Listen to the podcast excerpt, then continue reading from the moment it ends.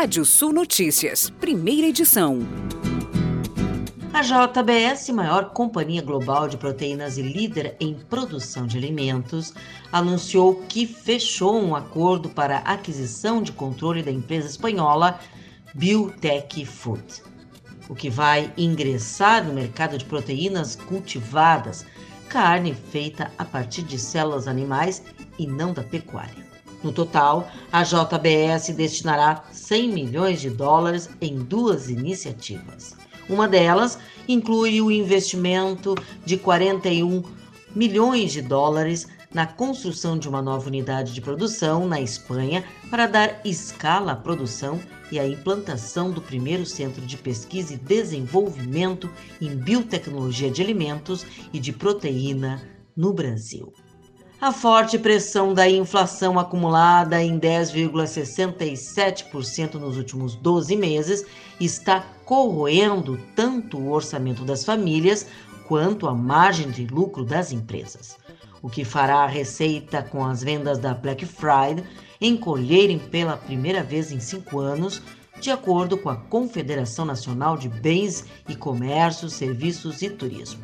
A estimativa da entidade é que a quinta maior data do varejo movimente 3,93 bilhões de reais este ano, o que representa em volumes nominais um crescimento de 3,8% no faturamento em relação ao ano passado e há o maior volume desde que a data foi incorporada ao calendário do varejo nacional em 2010.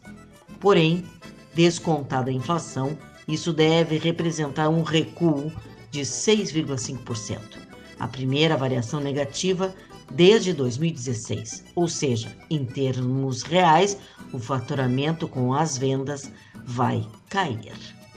E o Ministério Público do Rio Grande do Sul, por meio do Grupo de Atuação Especial de Combate ao Crime Organizado, deflagrou uma operação ontem em Caxias do Sul, no Rio Grande do Sul, batizada de Operação IPO, policiais do CAECO desmantelaram um grupo criminoso acusado de abastecer lanchonetes da cidade com carne de cavalo. Segundo o Ministério Público, a carne dos equinos era comercializada em forma de hambúrgueres e bifes. O abate dos cavalos era clandestino.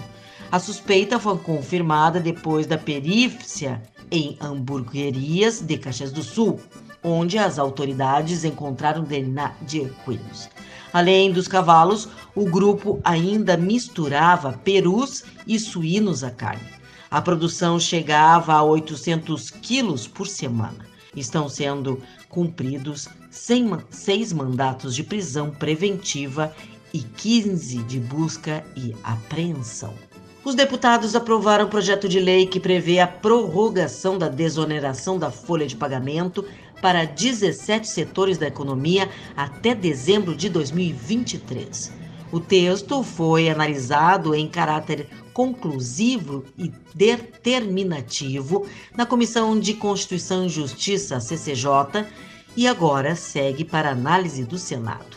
Após acordo entre os parlamentares, o projeto de desoneração foi a pauta única da sessão e teve uma alteração no mérito da proposta. Em vez de manter a prorrogação até 2026, conforme o texto original, o relator, deputado delegado Marcelo Freitas, apresentou uma complementação de voto para diminuir o prazo até dezembro de 2023. Essa mudança foi feita para alinhar a proposta do presidente Bolsonaro na última semana, de que o governo prorrogaria a desoneração por mais dois anos. Às vésperas de comemorar cinco anos de atividades, o Entec Solar planeja fechar 2021 com 30 milhões de reais de faturamento. A empresa com sede em Curitiba emprega 125 pessoas diretamente e faz com que, por semana, no mínimo 20 brasileiros sejam autossuficientes em gerar a própria energia. A projeção de custos de produção das lavouras de milho e soja de verão apontam níveis de elevação preocupantes. É o que mostra o novo levantamento realizado pela FECOAGRO do Rio Grande do Sul. Segundo a entidade, isto é reflexo dos aumentos dos preços dos insumos, como fertilizantes e defensivos, além das máquinas, implementos e combustíveis. Alguns produtos tiveram elevação superior a 150% nos últimos 12 meses, ocorrendo também falta de oferta de alguns insumos, bem como a restrição de ofertas de diesel. Os novos patamares de custos, tanto no milho como na soja, indicam uma tendência forte de queda de rentabilidade nas duas costuras, reduzindo em 40,2% no milho e em 36,2% na soja no final do ciclo. E é sexta-feira, dia de fixamento. E a pergunta de hoje é: como surgiu a expressão falar pelos cotovelos? A frase, que significa falar demais, surgiu do costume de que as pessoas muito falantes têm de tocar o interlocutor no cotovelo a fim de chamar mais atenção.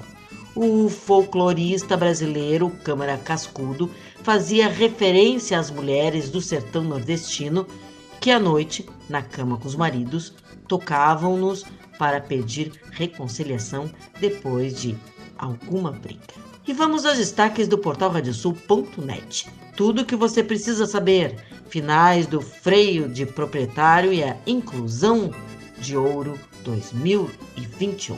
Prova de avaliação do campo Hereford e Braford divulga resultados da última pesagem. Você pode ler mais notícias no portal radiosul.net. Pode ouvir esse boletim no seu agregador favorito de podcast. Eu, Cata Desessar, volto na segunda edição do Rádio Sul Notícias às 18 horas.